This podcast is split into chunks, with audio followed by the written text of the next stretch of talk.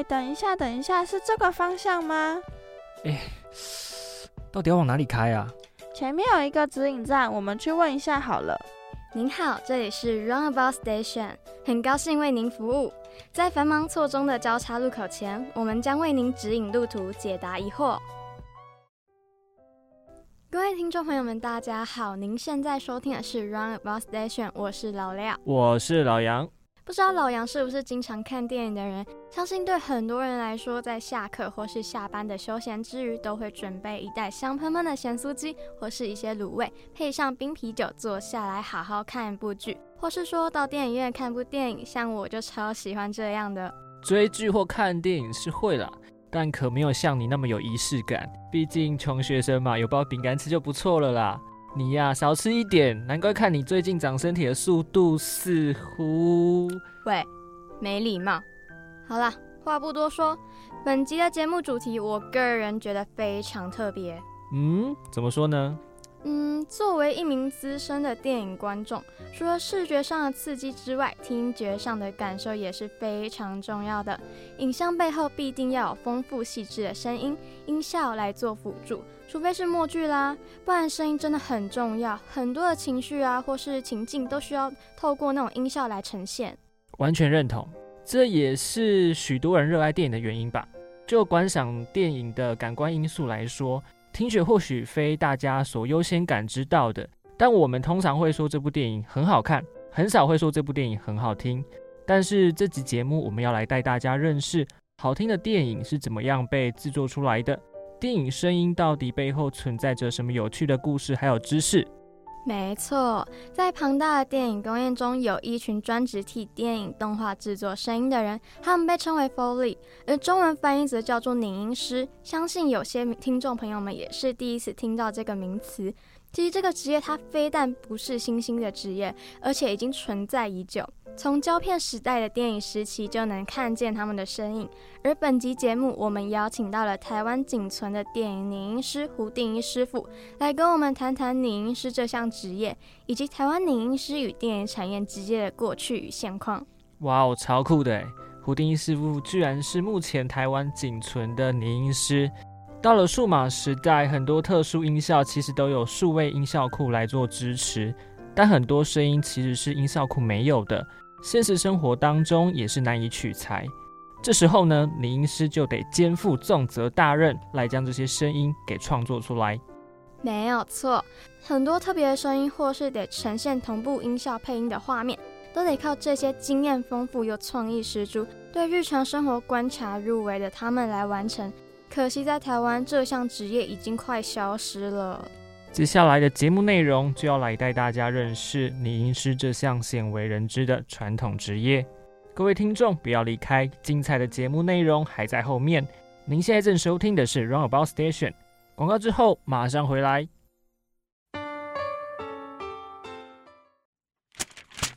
王小明，你这份报告到底是怎么打的？公司花钱可不是请你来吃闲饭的，给我回去重做。唉，这已经是我这个月第三次被老板推荐，看来今天又要一个人加班到很晚了。还是先泡杯咖啡，听广播放松一下心情吧。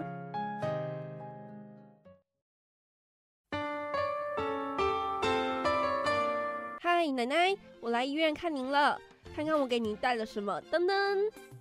哎呦，我的乖孙女啊！知道奶奶整天躺在医院很无聊，还给我拿了收音机啊。那是，这样我们不在您身边，你还可以听收音机解解闷呢。你曾因为遭遇现实中的重重打击，疲倦的想喘息一下吗？现在就转到福大之声 FM 八八点五，用最真挚的声音与您迎接无数个宽广的明天。同学，麻烦在这边填一下基本资料哦。写完去前面机器那边，可以进去喽。来，同学深呼吸，等我数到三就打喽。一、二、三。来，捐献完血的同学这边领东西哦。哇，我都不知道捐血还可以拿这么多东西耶，还有卫生纸。这根本就是外宿者必备用品啊！哎，不止如此哦，捐血除了可以救人一命，对自己的帮助也很大哎，像是可以促进血液的新陈代谢啊，还有让体内铁质保持平衡，就可以降低心血管疾病，甚至是得到糖尿病的机会耶。原来捐血好处这么多，那我们一起当个热血青年吧！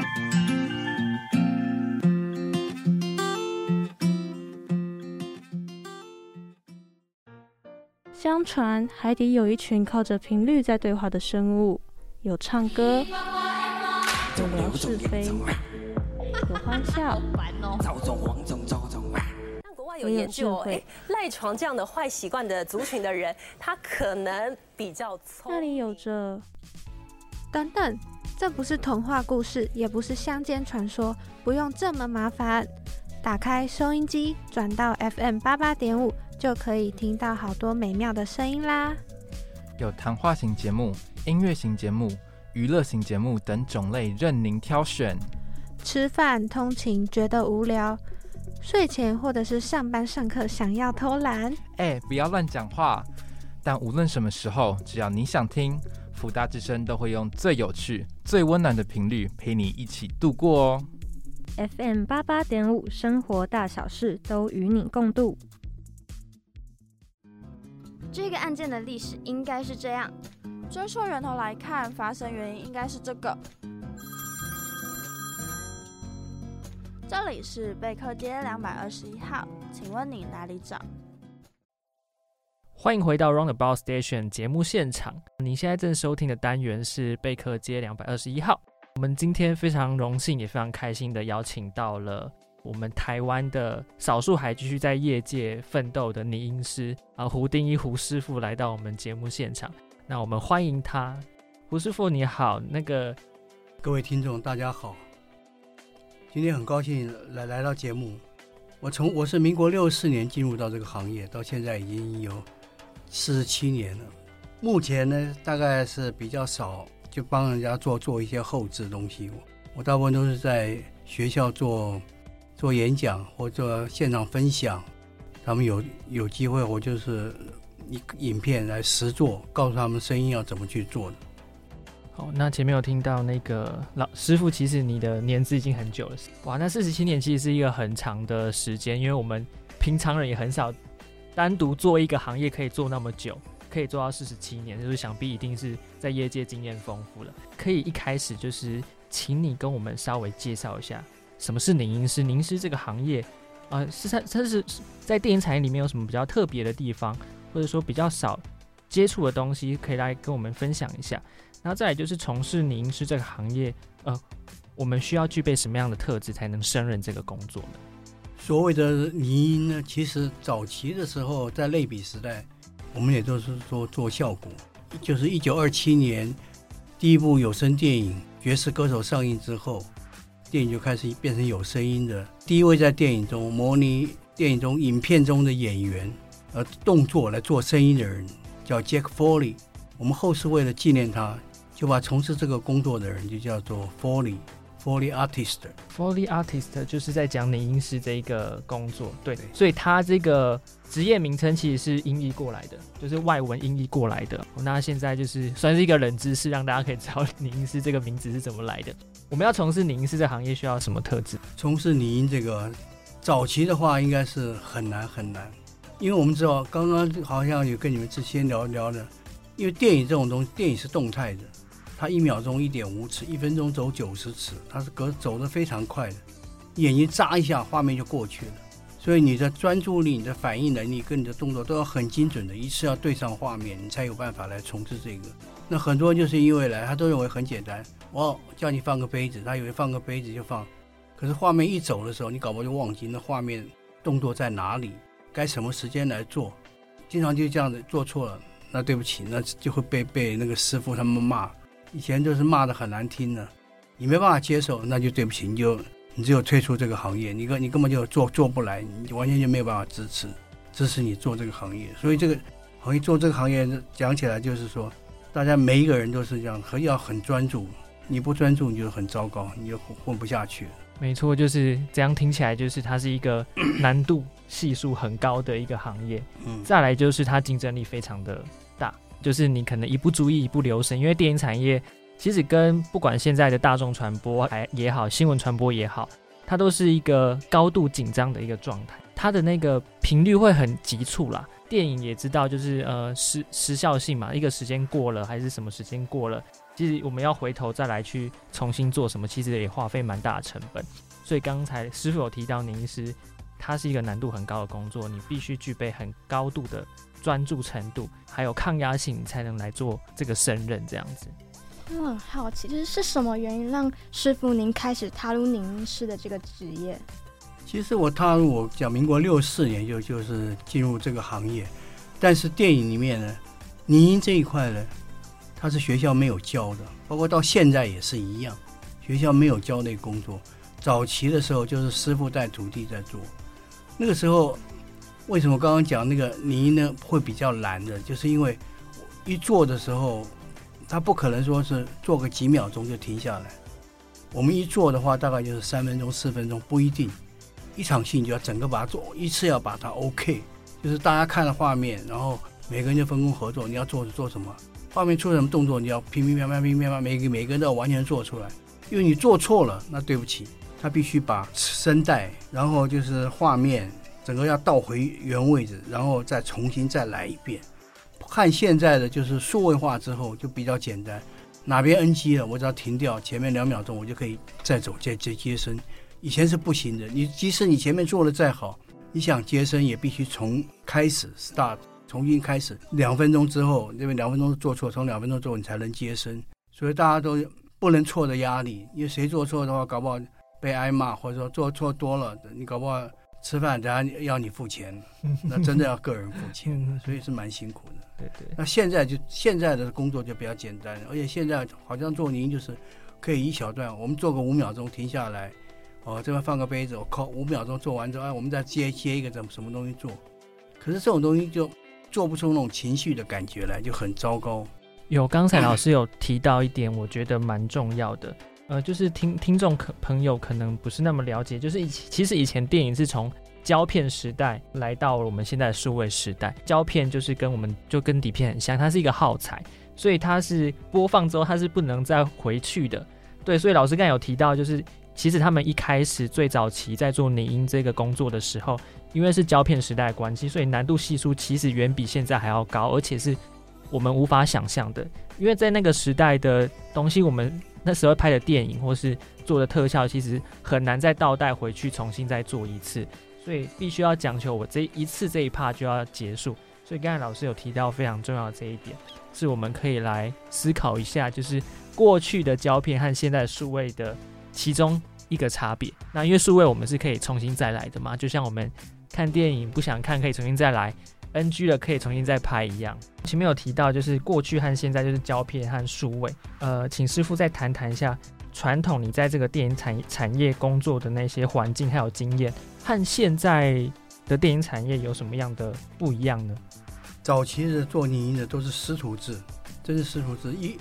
一个师傅就带了带了四五四五个人，同时在里面做工作。那现在的数位化之后呢，大家已经没有什么师徒制了。都是师兄弟制啊，师兄师弟大概这样这样称呼，因为做个生意都很简单，大家都是一个声轻轻放，做一下做做一下个声音，所以就是类比时代，就是每个人都要背一大堆东西，就像我今天也背一个包包，里面也有也有也有带了一些工具来，那每个人都都一样，必须带这些东西，因为电影早期的电影就是事后事后配音的，因为它都是无声的，所以画面出来的时候。我们就是领班来看那个画面，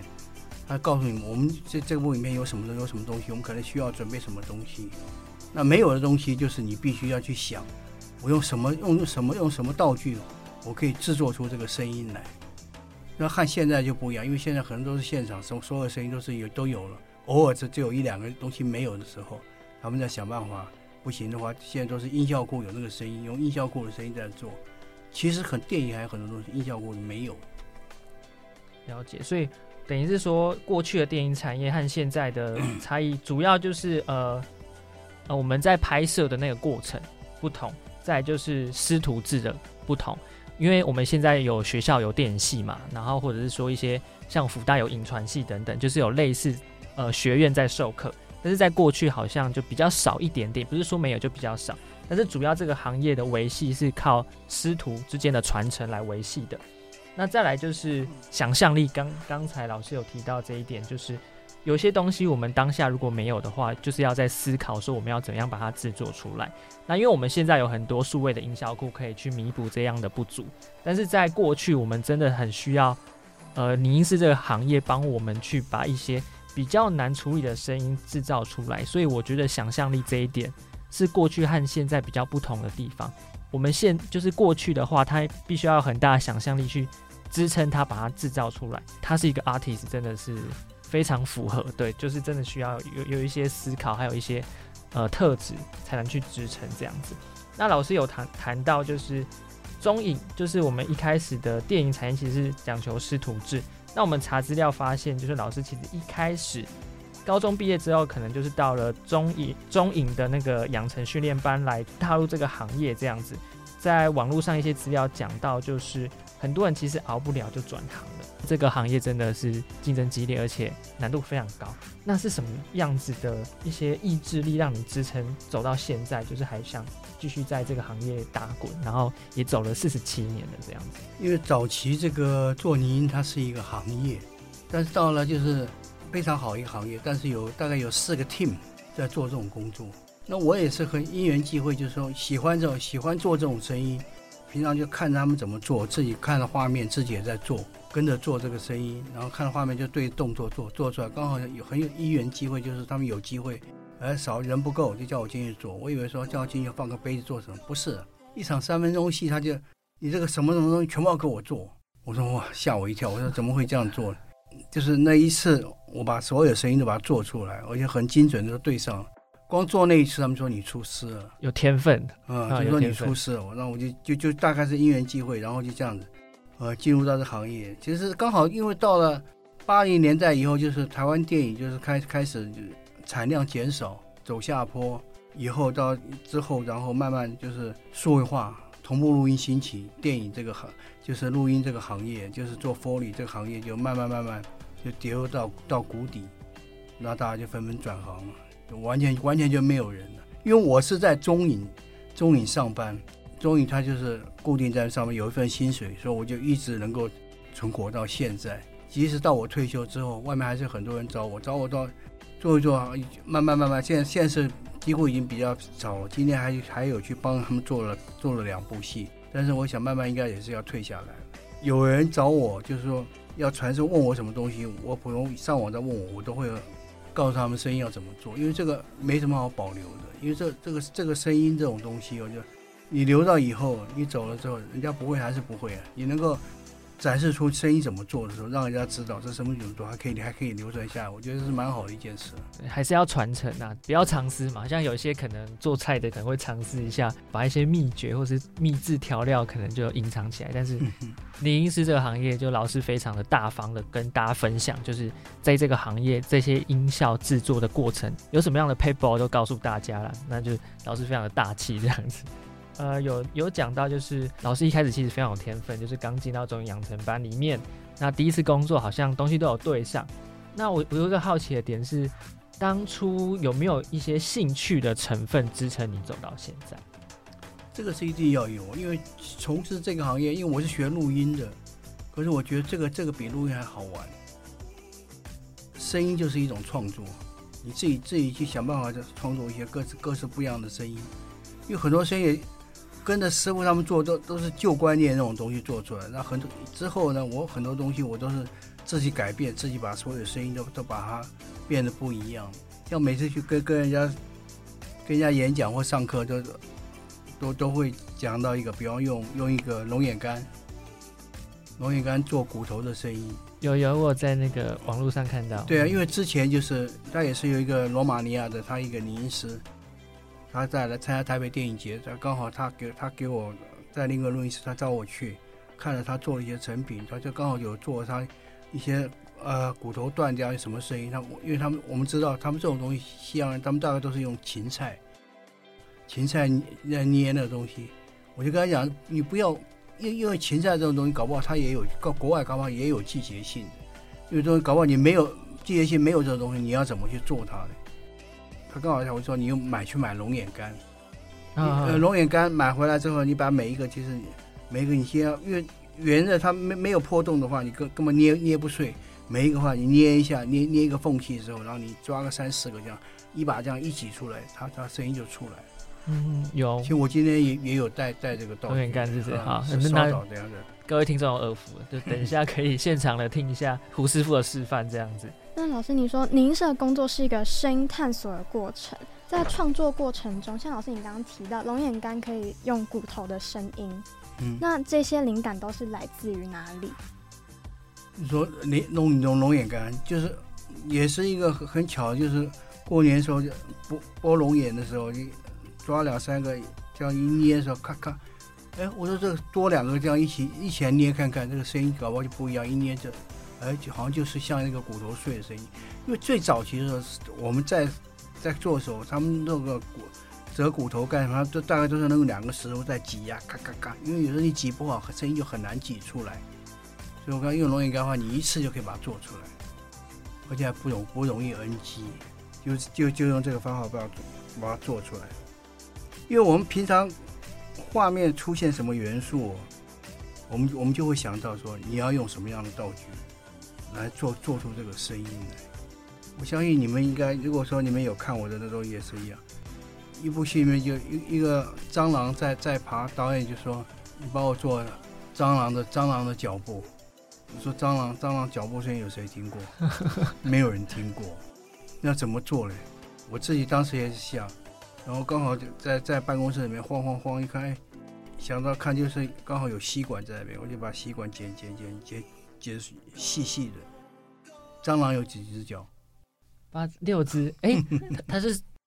蟑螂六只脚，爬虫类还是什么？我不知道。哎、不是爬，它昆虫，哦对对对对不知道什么纲，好不懂。蟑螂有六呃只脚，不是学生物的。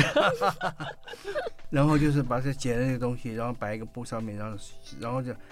这用那个这样搓，这样它就会有稀稀刷刷的声音。嗯其实我自己因为也有拔过蟑螂，就是蟑螂刚好飞在衣服上，一拔起来它会哎呀一下这种会这个声音，就一想哎试试看这样摆摆一个布上，就唰唰唰一个声音。哎，导演说这声音很好听啊，就用这个声音。嗯其实谁知道？然后一般人不知道，他说 OK，那就都 OK 了。以后就把这种，就是说这个这个就是蟑螂的蟑螂的脚步声音，不然你们没绝对做每个人都做不出来。我这就是跟国外的他们那个拟音师在视讯在聊的时候，我也讲讲这个，我用这个声音去做，他们也在笑，我说哇，你真的很厉害。嗯，有时候生活还是会带来一些创意和灵感的啦。因为我们做拟音的人，就是说，我一直跟所有不管你们或者任何一个人讲，除了一个 no touch 之外，碰到什么东西，我们可能都要敲敲拍拍，看它能发出什么声音，出来什么音源，你就把它记下来。就是说以后，要万一你要从事电影啊，从事什么这种工作的时候，他需有一需要什么声音讲，哎，我以前碰碰了什么时候用这种敲敲打打，可以做出什么声音来，我就用这个声音来试试看，搞不好你就成功。在演讲没有跟人家讲过，因为现在就是说很多人就是就是数位化之后，就是每个人都是出去之后到到一个景点，就是拍两张照片，然后就开就就开始呃传送，然后就开始划手机，你就完全忽略了它这个美声、美好的声音，还这个美景，你就你就不会去注意到这些。那我就讲，那声音怎么来？声音从哪里来？声音怎么找？就是要聆听，你要触碰，你要敲打，找出声音来。你不是说每天就是这样光划手机是，整个你脑子是空的，什么都是空的。你别别人家跟你别别人家叫你一声，你搞不好你还听不到，嗯嗯你就会忽略到，搞不好边边有很好的声音出现。其实我蛮认同老师讲的哦，对，就是很多时候一些创，不管是做什么样的工作，其实主要是艺术吧，就是我们其实从日常生活当中，或者说我们亲身体验，或是社会观察，观察很重要。其实往往会带给你意想不到的一些新的点子。像我一开始其实刚进新闻系的时候，我们一堂课叫摄影课，摄影原理这样子。嗯然后因为我们需要拍大量的照片，就这堂课的老师要求我们要用要拍很多各种不同环境，然后各种不同参数、各种不同主题的照片，要拍很多很多。那我就是因为这个摄影作业，我那一个学期不管走到哪边，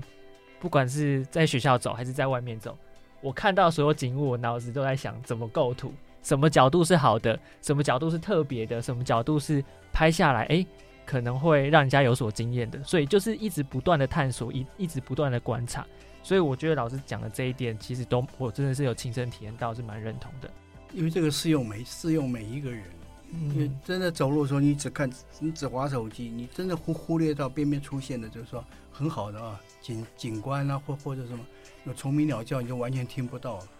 蛮可惜的。就是你因为你你念新闻系要拍照，所以你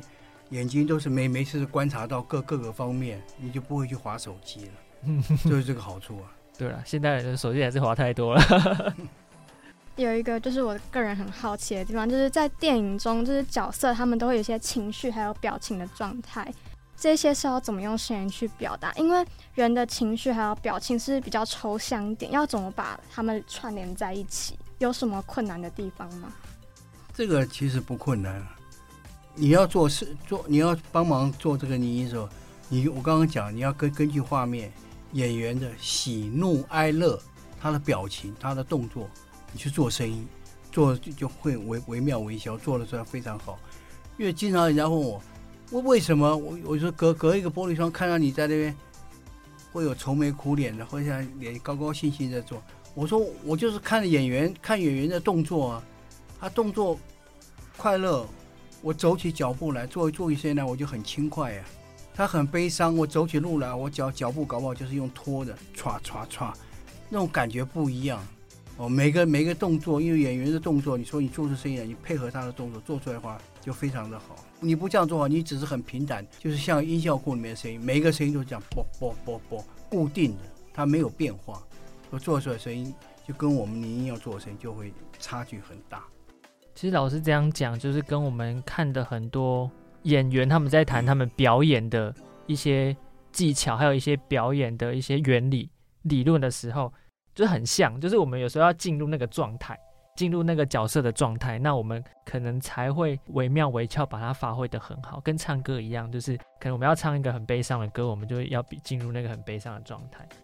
我们可以接下来就是来谈谈，就是环境音。还有动植物声音的制作嘛，因为一开前面我们已经讲完人的情绪，还有一些表情的，那我们接下来谈谈就是我们呃生活周围的一些环境音啊，或者是一些动植物的声音，这些制作有什么样的 paper 啊，或者说你个人有什么样的心法这样子？这种东西啊，一般人家问这个声音，声音是怎么声声音怎么做？比方说你说动植物那些声音，其他声音，它这个声音它分为就是说一个环境的声音，环境声音就是说虫鸣鸟叫啊，风吹草动，一个音效或者特殊音效，枪炮战战争里面的大炮、车子声音、机械人的声音，那个那个东西都不是我们要做的，拟音才是我们要做的。我刚刚讲的拟音，它就是看着画面。对着演员的配合着演员喜怒哀乐表情，然后你来做动作，做出一些惟妙惟肖的动作，这是您要做的。我记得两年前有有一部电影里面，它也是就是好莱坞的音效传奇，它里面也是介绍从类比到数位，从 ADR 就是配对白啊，然后环境声音啊，然后音效，然后呃做 Foley 的，是吧？然后音乐的，然后到 Final Mixer 的，一些东西。他他也是会介绍介绍很多，可是他有一有一段他介绍就是说在那个做 Foley 的东西，一般来讲，因为你们就是你们到上网去看那些 Foley，他他给你看的东西啊，讲起来都是比较简单的。他有些 paper 有些特特殊的，他不会告诉你这是怎么做的，因为他会保密，商业机密嘛。对他等于是商业机密，他有些生意你想。其实有时候猜你也可以知道，他那个这个都我们会做，你就知道是他生意怎么做，这没什么好。它里面就是有一场下雪也是，然后他就是真的用雪在那边走走路。那台湾早期的时候，因为学下雪的话，我们都知道都都是撒保利龙那种东西啊。哦，是这样啊、哦。对对对，就看一般你在摄影棚里面看，它都是撒保利龙，呃，雪花飘下来，那都是都是这种东西啊。或者是这个不不然的话，早期的话，他们就在韩国拍戏啊，然后。拍回来之后，声音要怎么做嘞？所以这个下下雪声音你要怎么做嘞？我家里面也有一个那个制冰机，不是有一个那个搅冰的那个做串冰的机，啊、可是那个东西你要很多，那东西很难做。不然的话，他们早期是用木屑，木屑做不出声音来啊，不然就是找用盐巴，其实好莱坞现在很多也是用盐巴，因为我为了这个问题，我也跟他们好莱坞那也有在聊过，而我们还是用盐巴。我在北京，在北影，就是他们那个录音室里面讲，他们也是用盐巴。我说你不用盐巴，我现现在都可以用。我最后我们用什么东西呢？用稻壳，稻壳，稻子再出来，你买那个稻壳，哎那个你踩下去的声音啊，你不知道你们有没有在雪地里面走过？你不相信的话，你买一回来，你自己在雪地里面，深的雪地里面唰唰走出来，声音就就是很像。嗯，因为之前在有一也也有一个有一个同学，他拍了一个动画片，他就是要雪地走路。我说你怎么你用什么做？他说我用保利龙做。我说保利龙怎么做的？说声音啊？对啊，然后很糟糕，不知道该怎么办。我就告诉他，你用这种东西做的话，声音就可以把它做出来。我说真的，我说对。那这是你是怎么发现的？就是在稻壳走路来模仿那个下雪的声音，哦你是怎么发现的？怎么发现？就是也是一样啊，就是刚好人家那时候拍拍战争片，摆了一一堆一堆像摆沙包，可是沙包太硬了，他们就会摆摆里面摆的稻壳，哦一袋一袋的摆在那边，摆在那边，他们就有时候摔下来这样摔啊，然后掉下来，那我觉得把这没事，把那稻壳带一带回那回录音室里面。然后也也因为我不讲嘛，所有东西从头到顶都要试了，而且因为试那个声音，觉得走起来，唰唰唰声音好像，以后就是发现我就用这种东西来做，也是无意间发现，就当然是这是无意中发现的，因为很多东西没事我就讲触碰、敲打，然后之后你去试，你就知道什么声音可以做出什么声音来，什么时间用用到你不知道，但是当你用到你没有这个时候，你就会想我我到底要用什么东西才能做出来？因为这种就是很奇妙的东西。就是平常就是要建立自己的资料库啦，就是要有有点像这样，多多尝试。遇到摸看到什么东西摸一下瞧一下，对呀、对对对，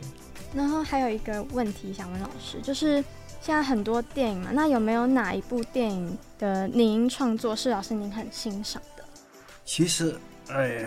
其实每部电影，其实我们看完之后，我们都觉得都是不错。哦，都不错。对呀、对呀、因因为别别别人拍的，别人的做制作的你东西，一定里面有有一些东西会有一些精华东西。我们就说，哎，他们这这些声音做做的不错。总之也都是一个创作的过程啊，对对，啊、就是其实大家做出来的声音，事实上有大同小异部分，也有那种可能你要揣摩或者是会心会想说，哇，他好厉害，这个声音他怎么做到的这样子。所以你觉得不管是动画、啊、还是说一般的拟音，你都觉得在欣赏他们的作品的时候，也算是一种学习吧，或是一种就是享受，就是听听看他们是怎么做声音的这样。就我觉得大概就是一种欣赏哦欣赏听听看他们是怎怎么做出来的。因为是因为因为他们很多，我觉得很还是有很多声音，大概都是用音效库的声音，他他们很多他们可能还是没办法自己做出来的啊。哦，了解。哦所以现在其实蛮依赖营销库的，目前对，就是包含国外也是一样嘛。国外也是也是一样，但是他们也是有一些他们做，也不算音，反正他们有一些音效师，他也不算音，他们也会去特地去收一些不同的不同的东西，然后他们也会去试各各种不同的东西，然后来做东西。嗯，了因为解。因为我之前有讲过，我不晓得跟他讲，有一个叫目击者，我感觉他这边也是一样啊，有有一场戏也是画画家，他要把把那个人把那个眼把那个眼睛要把它挖下，把眼睛挖、哦挖眼珠子挖出来那个。了解了解因为我应该不知道你们有听过有有有有看过鱼。眼睛，就是用鱼眼睛挖？对对对，就就是一样啊，就是你当时你看到那个画面的时候，你也不晓得用什么东西来做，但你就自己自己要去找东西啊，哦，挖他眼珠，抠他的骨头，拔他的腮啊，在在里面搅和搅和。因为你声音做出来的时候，当然是因为导演觉得，因为我礼拜六我在昆山也跟他跟他们提提到讲这个，他们后来他们因为我那个他们那个老师讲，他们他们也有参与这个做，他是当时他们回应，他们有跟导演讲，哇，这声音好恶心啊，我能不能把小？导演说不行，这个声音就一定要把它放大，因为画面出现的是一个黑幕。观众就是因为透过这个声音，你就可以有无限的想象空间，你就会有一个想象的空间。就是当你要制作一个声音的时候，你一定要让这个声音栩栩如生的、因为史蒂芬斯皮伯也说过，声音比影像更能吸引观众融入这个故事。就是在一个画面感很强烈的一个状态之下，其实应该是说我们感官都很重要，不管是视觉感官也好，还是听觉感官也好，就是听觉其实是我们蛮常忽略的一点。对对，所以我们在可能在观察的时候，会觉得听觉带给我们的东西是非常强烈的。对，老师就是可能要表达这个意思。这个是一定要表达出来，因为那个那个东西本来就是一个很强烈的东西，因为观众看不到画面，你你这就是完全要用声音去表达。你声音就你声音不表达出来，你就是一个一个音乐把它带过去。因为我经常看很多电影，就是他做不出来，他们就是音乐音乐把它换过去，那就很可惜，就很可惜。我觉得是这样。就是好的画面还是要有好的音效来做辅助啦，这样才会达到那种画龙点睛的效果。这样子。好，那还有个问题就是，你创作到目前为止，哪一部电影是你的算是代表作吗？或者说你比较自豪的一些作品？那这个东西在你背后创作的那些历程有什么样不同的故事，可以跟我们来分享一下吗？没有啊，就刚刚提的那，其实每每你只要去制作一部电影，每部电影你都应该要很自豪，因为它里面的声音就，你必须要。你去很很容易，你就要要很容易这个很容于这个故事，你才能制作出好，你才能做出好的好的声音来。其实每部戏我觉得都差不多，嗯，都独一无二这样子。就就是刚刚讲，就是顶多就是比较困难。刚刚就讲目击者，嗯，刚刚讲挖眼挖眼睛那个东西比较特别，人家都是不做不出来声音，因为这种东西音效库没有的声音啊，你自己想想办法去把它做出来。嗯嗯，然后导演也是觉得哇，很赞叹。不止导演赞叹，我们大家都很赞叹。因为很多都是我们没办法去想象，但师傅您都做得出来，真的很厉害。一部电影里面就是导演交代你的东西，你就要想办法去把它做出来。你做不出来怎么办呢？就是讲刚刚讲，人家就是音乐带过去，音乐带过去，我觉得就没什么意思。你就想办法，就一定要把它创作出来。这样也会有点可惜。对对，这就是艺术创作的灵感的重要性就在这边。想不到哇，真的就是真的想不到，可是想到了就是你的那个，最后得得到那个成果就是真的很难得了，所以这就是我们艺术创作最大的价值所在了。对我们前面可能跟听众朋友谈了非常非常久的时间，那我们还是就是百闻应应应该也不是百闻不如一见啊，反正就是要来听一下老师现场示范，让我们听众更有。就是更有说服力来说服大家说这个老师师傅真的非常厉害。接下来带给大家的拟音示范，听众朋友们可以听完后猜猜看是模拟什么声音，是用什么东西模拟的？后续节目会为大家解答。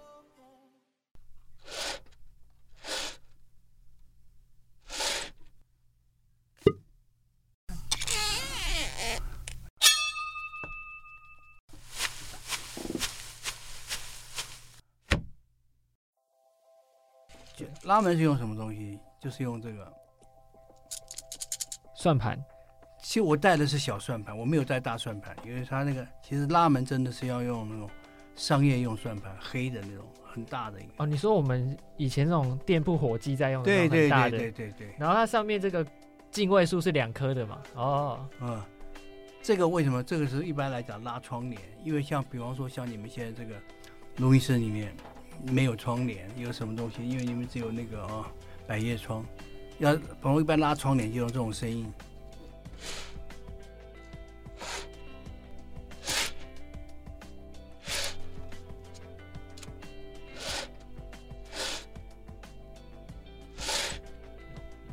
嗯，这大一点，其实大一点声音可能就。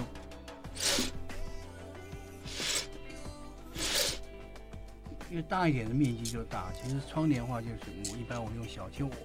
我自己有四只，有四个算盘，小的、中的、大的、更大的，还有一个那个那种就是商业用的那种算盘，那个买一只一千块。哦，贵啊！啊，现在算盘那么贵？那是古董啊！啊啊啊！我想说，我我想说，只有那种什么电电影的那个什么道具才有。对，那个以前是用那种东西，那是古董。哦，反正就是大算盘、小算盘，就是程度上的差异就对了。那这个跟各位做什么呢？因为这个早期的时候，就类比在类比年代，我就说，以前你要找个声音，要找什么东西，你必须要用盘带，那种声音很很难找，有时候也没有。就是以前你要开个香槟，现在很香槟很便宜啊，一百块钱什么东西，说买一个东几十块钱的都有。可是以前没有那种东西，我都用什么做呢？就用这种东西做，这是什么东西的？呃，这个东西大家用听的可能也不知道是什么，但是 用看的可能也不知道是什么。其实这这这是一个喷嘴，就是以前小小，这是我们年代小小时候玩的，这里面可以接水，然后叫水枪啊、然后这种东西你看，非常像，超像，这就是那个木塞的那种开开木塞的那种香槟瓶，对不对？啊、超像，真的很像。好，大家可能不知道这个是什么东西，可以查一下。这个这个没有啊，这是个水枪，刚刚讲一水枪，水枪以前小时候的小时候，你们没有，你们没有，对我们没有，我们这个年代那个年代的水枪，你们看他们阿你们阿公阿妈的，那个材质是竹子做的，大家可以去网络查一下，大概长什么样子。一般来讲，我们要关一个竹门或什么东西，有些东西。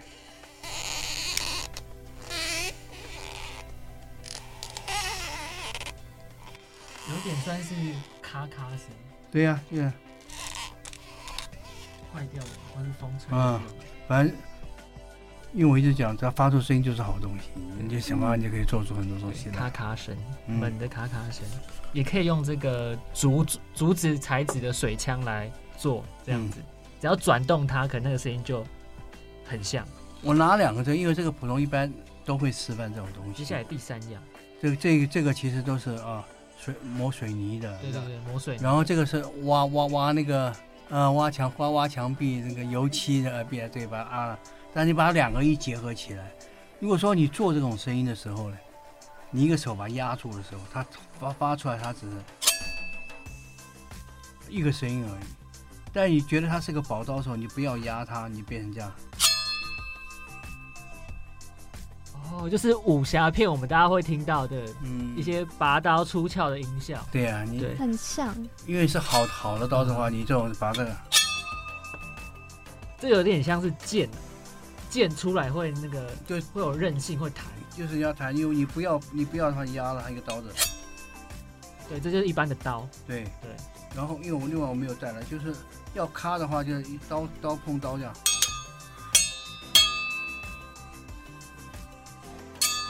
很很怀旧的声音。对，去打它就变成。像以前那种八零年代的功夫片的互砍的时候，那个刀的声音就是长这个样子。好，这是第三样。本来叫我做一个切洋葱声音，但是我没有我没有带洋葱，因为我觉得那个不需要不需要做。为什么？因为我只跟各位各位听众大家讲一下，所有的声音，你要切什么？切洋葱你要拿洋葱，你不能切洋葱，你你拿你拿一个萝卜，或或是拿一个红萝卜，因为每一个声音它发出来声音都不一样。有的菜，有的有的东西像葱，它中间是空的，工艺菜中间是空的，你切出来的东西跟你是实心切出来的东西是完全不一样。比方说我们在那个中破塞里面，也是因为喜祥跟我也是好很好好友啊，我们他也是看哎，切我为什么会刀工那么好那么快？其实我们知道，一般我们就出去，比方看人家切菜，一拿刀一手手怎么压，你就知道他会不会切菜。我们知道，当你把按到东西的时候，手那个手手指一定要往内凹，然后你这个手肘这边碰到它，然后刀一定要贴在贴在它的关节的地方，然后一才才可以办才有办法一刀一刀这样，这样切下去，每每个声音都可以切切下去。电影就是跟一般切菜，一般讲切菜很简单，你只要一刀咵咵。电影是不是？因为电影它是动态的，画面在动，你你这刀子你要跟着它动，跟着它敲啊，你这样才做做得出声音来。这就是一包一包的，这是一个报纸。对，就是把报纸然后剪成一条一条一条一条一条的，然后再把它粘起来。没有上面做一个图。呃，为为什么要这样做呢？因为我们知道现在现在的就是说，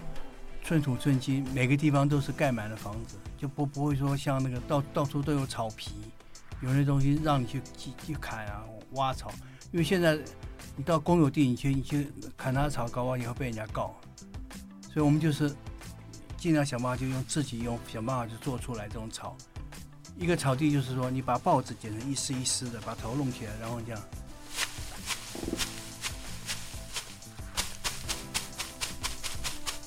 跑步你就这样可以跑了啊，就可以走了，或或者说是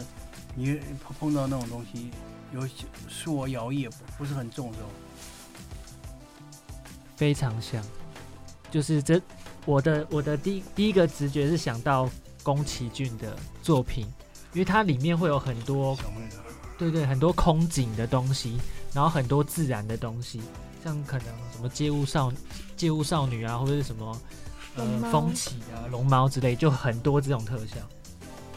这个东西其实也是在好莱坞里面，因为我们也去参观好莱坞，它那个里面这种这个我们也是很早就用，这个这个这个东西现在是不用，因为盘式录音带，四分之一盘式录音带，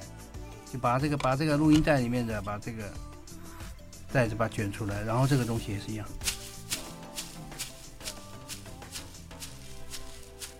也是走路的声音，就是草的声音啊，这个是。这个声音好像要摇曳，好像比较不好听。但是你要走草的话，也是很像。对，因为现在这个这个已经没有了，因为现在这种这种这种盘式录录音录音带已经没有了。所以我们现在能做的可能就只有报纸啊，用报纸用了。对，用报纸其实就就可以了。一般来讲的话，就是说，听众朋友，如果说你们拍一个电影，拍一个拍一个微电影啊，就简单的东西能够制作的话，就自己想办法要做做做出一点音效出来。因为我们知道，你参加比赛，你不能光光用光用一些口白，然后用一些音乐，能够加一点音效的话，对你们也是有加分的。嗯，没错没错。然后，就示范一个这个声音。那个炒菜包的声音？不是，这个是那个微波炉什么？不是，就是这个是瓦斯炉啊。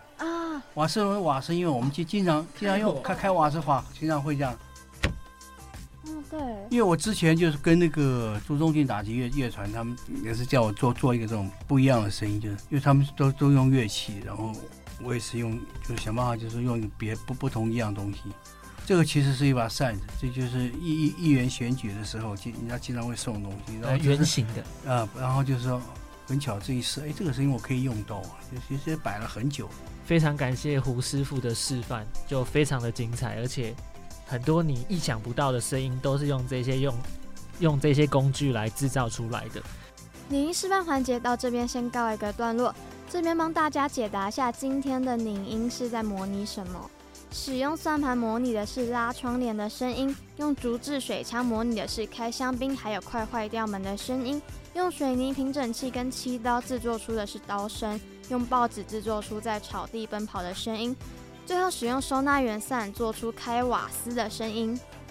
用听的可能，或许你的感触没有到很强烈，也不是说感触没有到很强烈，就是有时候因为要用看的，我们才会知道说老师是用什么样的器材来做使用来做示范这样子。嗯，如果对刚刚那些声音有兴趣的话呢，可以到我们的 IG 粉丝专业，我们之后都会把现场拍的影片放到上面给。观众朋友们、听众朋友们，还有观众朋友们一起收看。对，就是大家用看的，然后再配合我们节目用听的，OK，这样就是可以更了解，好好双重享受，好双重欣赏这样子。好，那到我们节目后半段呢，我们还是要谈一下，就是现今我们在台湾电影产业的现况，还有一些拟音师这个职业，因为呃随着时代推进，还有一些呃产业的状况一直在改变。所以他凝视这个职业就慢慢的消失了，就是慢慢的被遗忘了。那我们后半段又来谈谈，就是我们台湾目前所遇到的困境这样子。啊，老师在采访中有提到，就是凝音师这一行主要是师徒制的传承关系。呃，你是否是赞成将凝音师这个知识还有这个体系纳入一些大学学院里面，或者一些机构培训培训班来开班授课，来教导大家？我讲这个是应该是很难的。你你这块你要教人家的话，那就你要有影片。影片的话可能会牵涉到版权，所以最好的方法就是，因为我上礼拜六我在昆山跟他们做我们实体试做的时候，他们就是拿他们前一届的学长的影片，然后来试做，然后什么东西他们需要加强的，什么地方他要做的，这样子来教他。因为现在已经没有师徒制，是早期才有类比时代才有师徒制。现在我讲刚都都是师兄师弟，但反正来就师兄师弟。而且现在很麻烦，就是因为现在的这种这种体制，就是说你要做拟音的时候，你到一个录音室里面去，他没有专职的拟音，唯一缺点就是没有专职的拟音师，他不养这些人，所以你要做拟音的时候，都是你录音室的人，你要做别的什么剪接，但是你还要做拟音，他变成说。哦，我来这边做做做个做个半天，我换人，下午下午换他来做，然后什么时间换你来做，就轮流大家做，轮流做就其实讲有一个缺点就是，然后当然是都是可以都学，但是你对整个影片的声音来讲的话，我觉得你没有办法融会贯通，不够专精。对，因为我刚刚刚刚讲说，因为我们做声音就是我们自己做声音就是从第一本我们要看到最后一本。整个看完，你要了解演演员的他情绪、他的表情，所以他的动作，你都要知道，你才能做。那现在，而且数位化之后，做个三秒、五秒停下来，然后三秒、五秒停下来，一段一段、一段一段，都还是有很差，还是有很多差距。所以我一一直一直跟他们建议，就是说我在别的录音室里面也是教他们，就是说，说他们做个几秒停，我说不可以，重来，你把整段看完，整个一起做。那好难啊！我说是很难，当你学会了之后。你就觉得一点不难，你觉得反而觉得很开心。就是他们真的做了几次之后，他再做下去，哇，师傅谢谢，我现在好开心哦，我真的学到了，做起来我就觉得很愉快。我以前做一段，哇，下一个要什么样怎样？因为你不记画面，永远永远做不好。所以它也是一个很有成就感的东西。对对对，这是一定。刚才老师有提到，就是或许是因为产业的状况不允许。所以我们在学院或是在一般的机构，其实比较难把它拿来去做呃一个比较专业的培训这样子。呃，因为现在大家都比较强调一个人要同时具备好多项能力，或者是做好多项工作。目前台湾的产业可能是比较没办法让您是这个技能单独的存在，而且形成一样形成一种体系这样子。可能对他们来讲，呃，不管是成本上还是各方面，就是比较没有符合他们的需求啦。所以老师有提到，就是这一部分可能比较困难一点点。再加上，因为其实主要是师徒制的传承，过去是这样做。那现在呢，呃，师徒制传承慢慢的变少了，所以这个行业要继续的维持下去，事实上也有蛮高的难度。这样子，早期做电影的时候，一次是四五四五个人，大家在同一个空间里面，大家一起做，说每个人做什么做什么，大家都知道他做什么，他是用什么东西来做，你现在很很了解。但电影进入到数位化之后呢，因为它是单打独斗，做东西它是要一个，它是一个人一个人做。为什么我要这样讲？因为以前是一起做，现在为什么这样做？就是因为电影要做数位化之后要做，你要先做成衣服声音，你要做脚步声音，再做动作的声音。脚步声音呢，它也是要两三个人，三个人在走路好了，你不能三个人同时一起走。你必须先做中，先不管先做左中右，反正一个人一个人把它做完。到最后你要做 final 的时候呢，导演可能他讲，我右我右边的人搞不好我声音要大一点，中间的声音再比较低一点，然后在左边的声音要更小一点。如果你同三个人同时一起做的时候呢，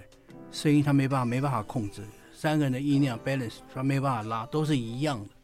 所以就会很糟糕。单打独斗就是说数位化之后。要学拟音的人呢，他就会比较辛苦。他没有一个人教他，他完完全要自己去想。他前面因为前面没没有一个传承的东西，所以他们会真的是会比较辛苦一点。数位音效和拟音师他做出来的音效会有很大不一样吗？前面有讲过，音效库的拟音，它都是都是好像都都是一个一个一个一个样子，没有什么变化。因为真的拟音师，我刚有刚刚前面我有讲过，因为我们做生意，你要看的画面。对着演员的喜怒哀乐表情做动作，所以你每个做出来的动作，它是有感觉、有感情，而且还是有，它是它有情绪的，所以和数位的就会就会有很大的差异。好，那我们最后最后就是我们总结一下问题，就是还是请呃胡师傅来跟我们来谈谈，就是其实在国外，您是这个职业嘛，这个行业其实是在电影啊动画产业中一个重要的分工角色，在国外，在国外。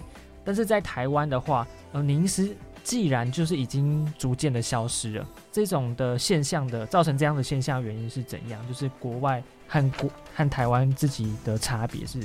有什么样的原因造成这个现象发生？我想应该是产业不太重视，还有一般就是现在的年轻人大概不太了解，就是认为说现在电影都有音效，音效库都有声音了，所以你们大概音效库声音拿出来用一用就好了。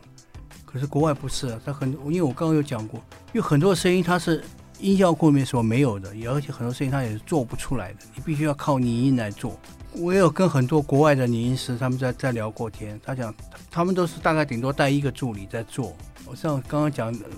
做那个龙眼干那个罗马尼亚那个他，你在讲，他说我我在罗马尼亚我也很辛苦，我因为我只有一个人在做，所以在国外也是很辛苦。对他讲他也是，不过他们他们那个他们还是因为他们还做泥，他们还是个产业，他们都有自己的工作室。台湾就是你要开工作室要做泥音的，你你就绝对没办法生存，因为现在每个录音室里面，他都有做泥音在在这这一块。我刚讲，三四个人就说大家轮流，你负责声剪，你你你负责环境声音剪，你你负责动呃音效声音要剪，剪完之后搞个需要人，你要叫你们去做做做个什么声音，他只是讲进去看看两个声音，要扣扣扣弄好了之后他就走了。其实他有时候也没有对上画面，为什么？现在数位化之后，很多就是。滑鼠把它移动一下，就到到定位，所以他不不重视他做出来是什么样的声音，就是声音的感情、声音的情绪，搞不好他是做不出来。嗯，所以在台湾，而且刚刚讲台湾不太重视这个产业，就是你现因为现在就是所有电影它前置的时候，他都花了很多钱，